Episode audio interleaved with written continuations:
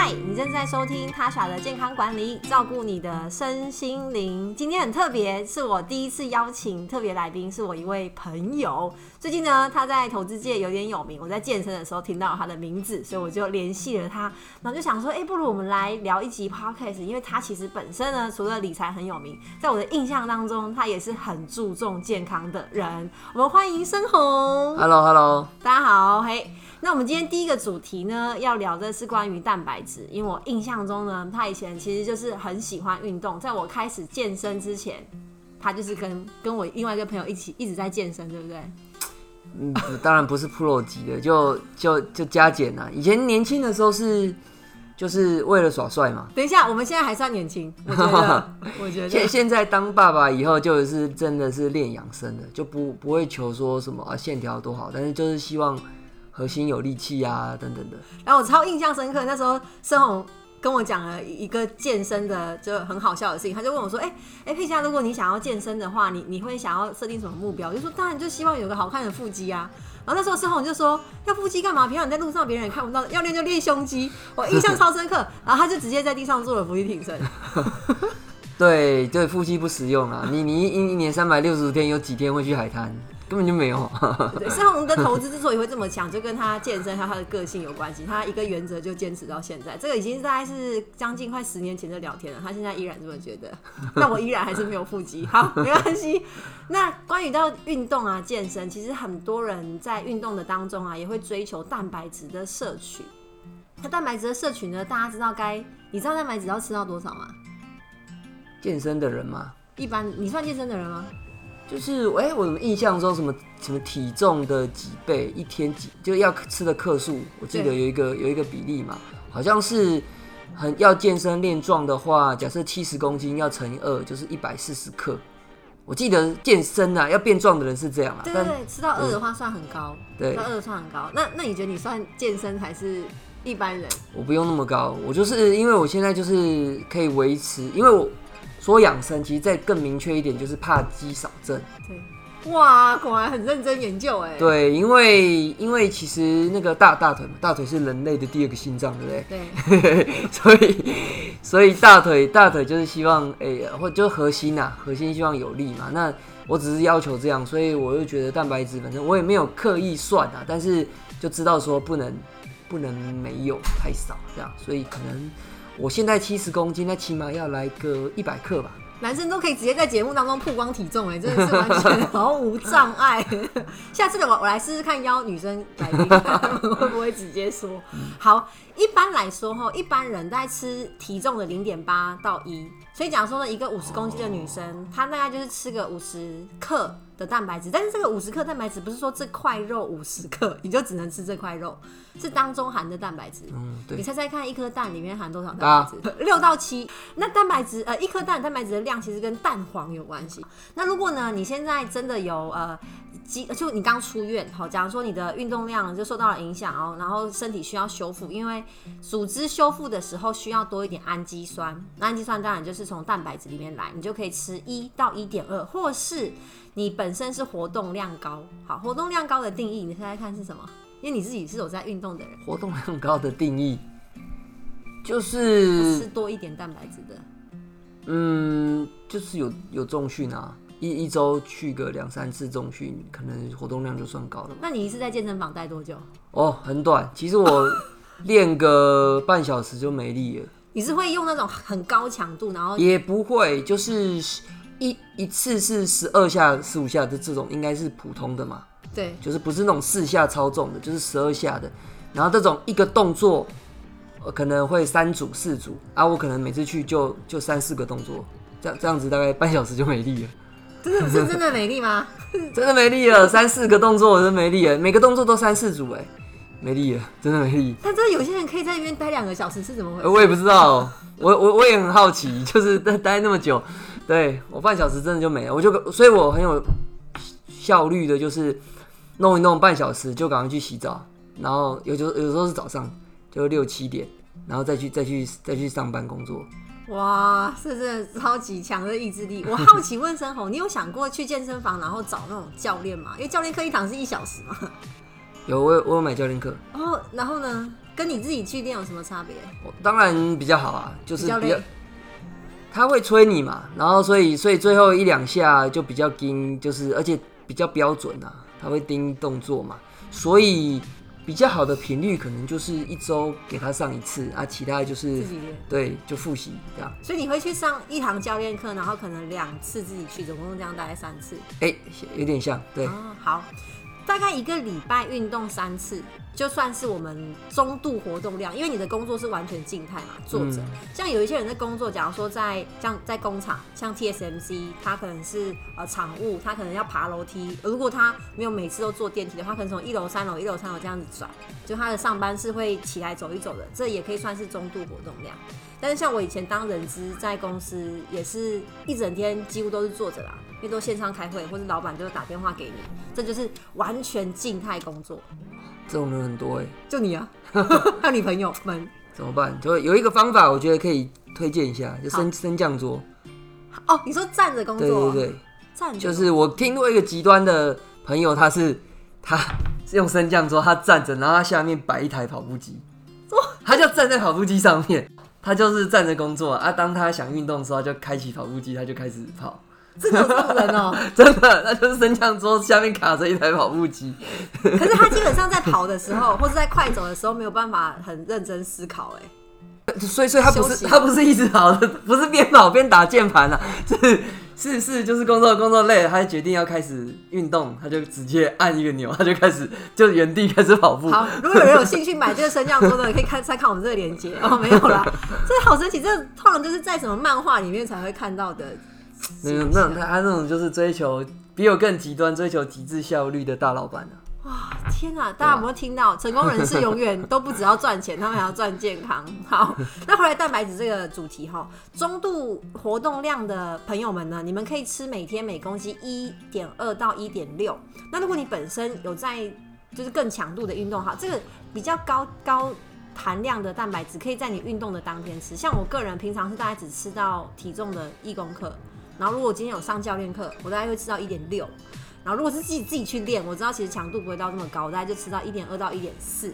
那有有特别几个族群需要吃多一点蛋白质，一个就是孕产妇，我像你这些老婆和在怀孕期间，其实他们的建议摄取量是会比较高的。然后另外呢是啊、正在生病的，好、当然还有包含孕产妇，包含她她哺乳的时候啦，然后生病就是她住院的期间，因为组织修复嘛。然后其实还有一个族群啊，就是刚刚生总提到的肌少症，这个大概是六十五岁以上的银发族比较会发生的事情，主要是因为他们的食量比较小。老人家通常都吃不太下嘛，吃一点就吃饱了，然后有些肉又比较有嚼劲，所以他们就不太喜欢咬啊，喜欢吃稀饭啊、吐司啊、馒头啊，所以蛋白质就不小心就摄取太低了。那怎么办？嗯，如果牙齿不好，豆浆、哦豆腐对类、豆类其实补是体素可以吗？我哎、我食物啦。现在我现在每天早上喝一瓶哎，你有需要这样吗？就是我妈说这个补体素很好，里面一堆什么，就是除了蛋白质还有营养素，她就我就早上就喝一瓶。可是你你是年轻人，你可以吃食物就好啦。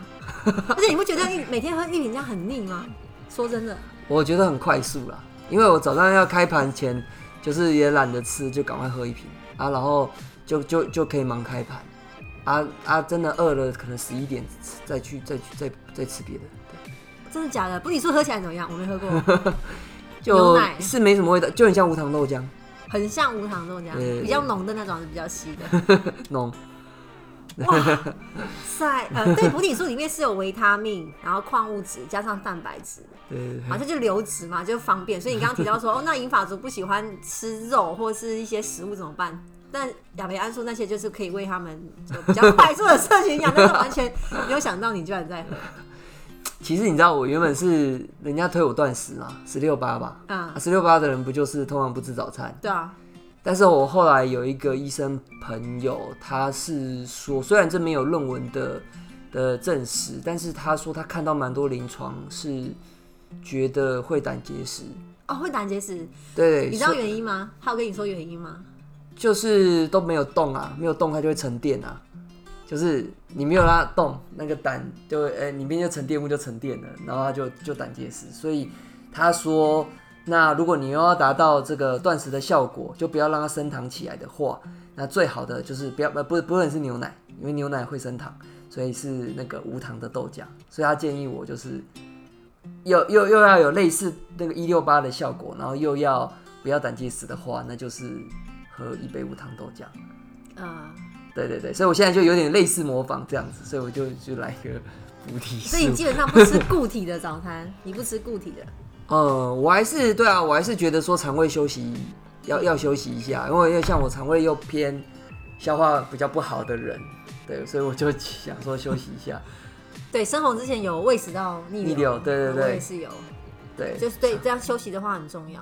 对对对，就有一段时间让肠胃道没有消化食物，这其实就是休息啦。除了我们睡觉的时候，就一直延续到早餐，所以这是间歇性断食的其中一个好处。但的确，胆结石也会是它一个担心，尤其是如果你在进食的时间，就一六八嘛，八小时吃东西的时间，你是那种肉食主义者，吃比较多红肉或是高油的饮食，又更容易胆结石。是。对，好，那我们来讲刚刚讲到蛋白质，那 虽然我们说还有在喝补体素，我还很好奇，你平常有没有特别喜欢吃什么类型的蛋白质？我男生吗？嘛，对啊，对啊，我现在当然是普遍是说红肉比较不好啦，啊，什么加工肉不好嘛，嗯对，所以会少吃啊。嗯，不好的就被定义为不好的肉会少吃。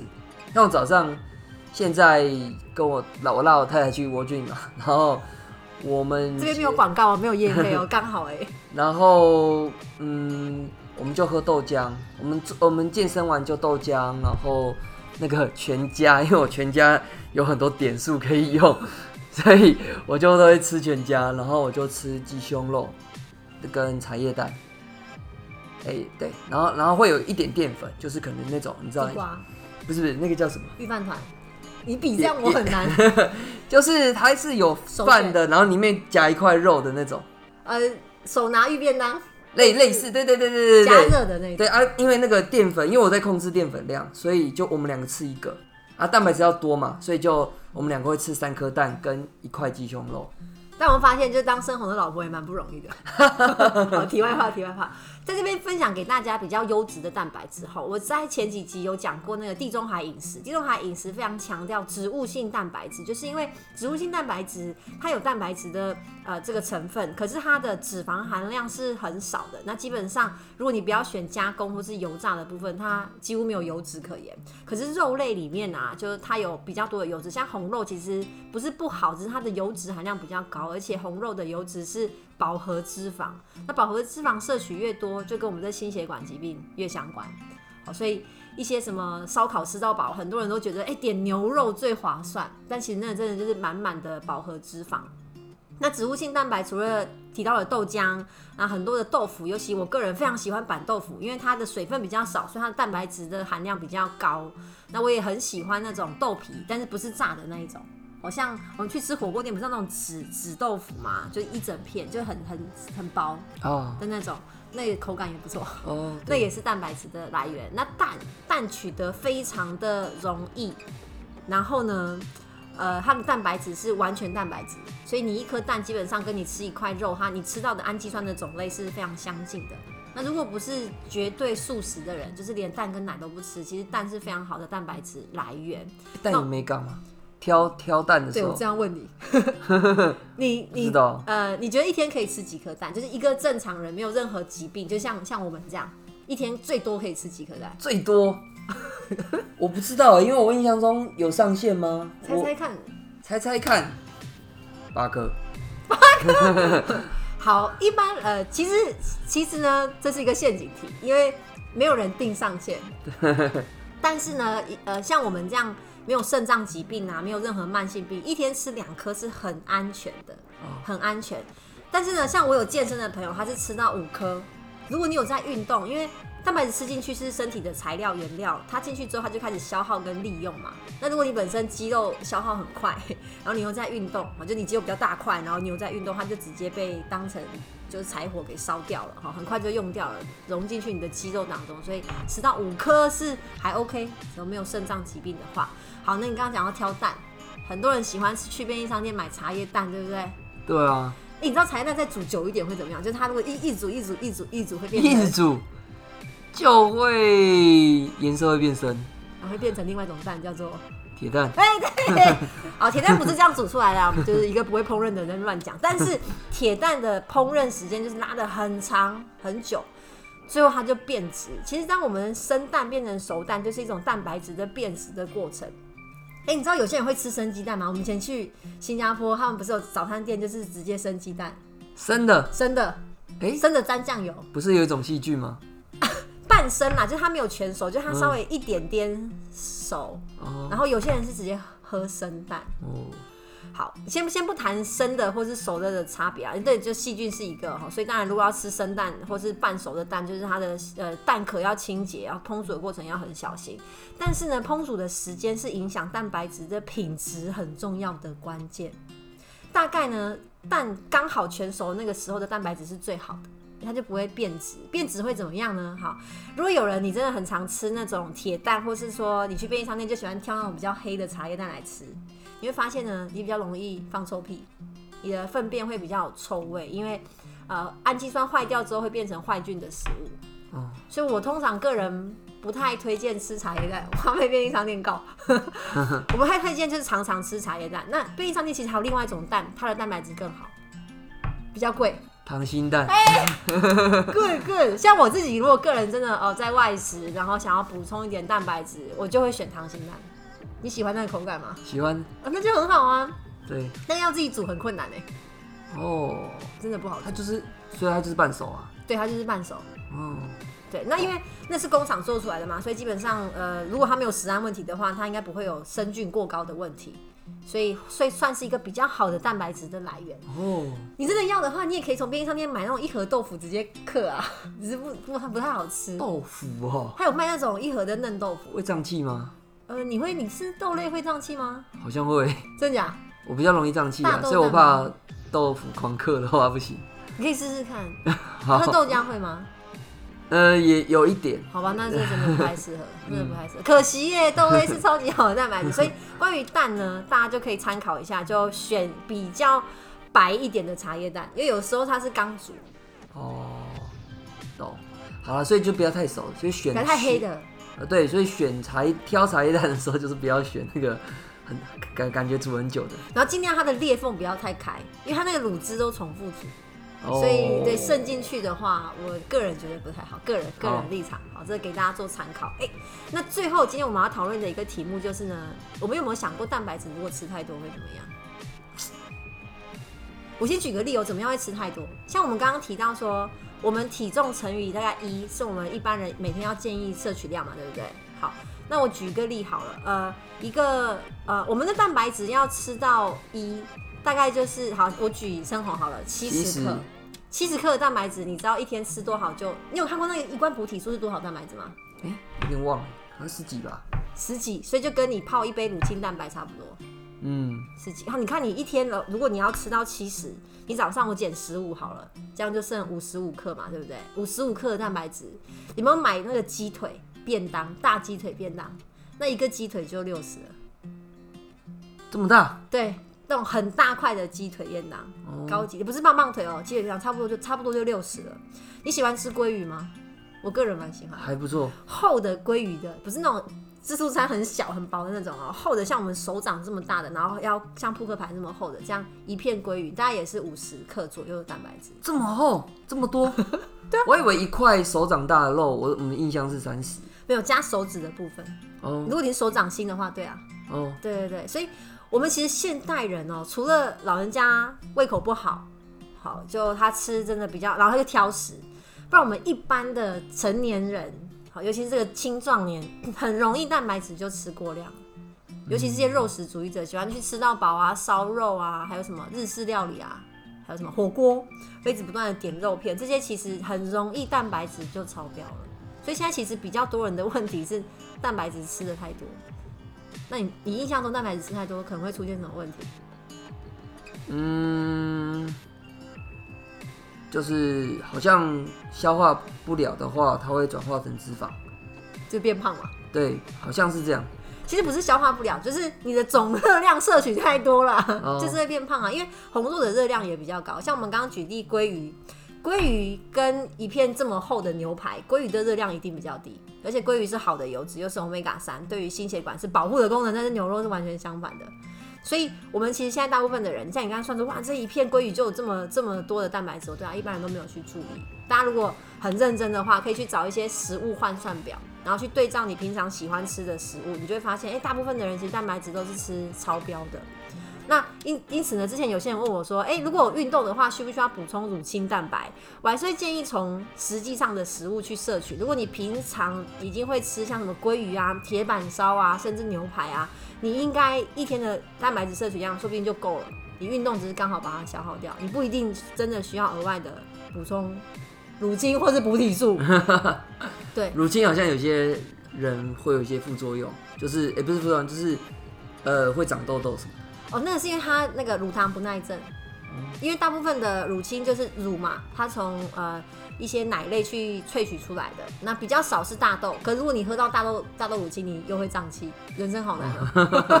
所以你要了解自己的身体很重要啦。因此，今天关于蛋白质的讨论啊，就一般人好像像生龙算是非常的注重健康跟营养，可是他还是不会特别去计算分量嘛。不过他至少知道手掌的概念。一般来说啦，男生或女生，你一天吃三个这个手掌的分量的蛋白质，差不多就够了。不管你是吃鲑鱼还是鸡腿还是牛，大概三个手掌。就够了。鱼的话可以包含手指，如果是肉的话，最好就是手掌心。哦。然后有运动的话，可以多加一份。就三个手掌心呐。对，三个手掌心。那我可是我建议一个礼拜吃一到两次的鱼。哦，鱼对。对鱼这样。吃很多鱼哦。所以才这么聪明。没有真的，我因为鱼油好像太多研究，太多好处了。没错，真的。而且它好像脑脑子也有也有帮助，然后是那个放松也有。对，这一个很需要放松的人。对，所以鱼油跟益生菌，我记得这两个是是我会吃很多，就是吃比他的那个建议对建议的还要多两三倍，然后可是好像也是是是安全的。嗯，好，对对，这对这呃鱼的话，其实超量反而还比较安全，但如果我们一般的肉类 比较容易代谢，会不会产生氨还有氮啊，所以就会对肾脏有一些伤害。好，所以高太高量过度的摄取蛋白质，长期啊要很久啦，对于肾脏来说也会是一种伤害。那如果你本身又有慢性病，像是高血压或是糖尿病这两种疾病，很容易没控制好，肾脏就会坏掉。那如果你又吃了很多蛋白质，那台湾的洗肾率就有你的贡献了。所以这些呢，就要提醒大家，蛋白质是个好东西。好，但是第一个选择它的食物来源很重要，然后第二个呢，吃的分量也很重要。我们吃三个手掌一天其实就很够，有运动的话再多加一份，然后尽量选择比较中脂跟低脂的，像刚刚生龙提到的鸡胸肉，或是蛋，或是豆腐，或是豆浆，这些其实都比较安全，热量比较低。好，那以上就是我们今天这集的内容，我们下一次呢再见，然后我们就跟生龙说拜拜，拜拜，谢谢大家，然后大家可以到我的 IG 跟 Facebook 跟我互动哦，我们下一集见，再见。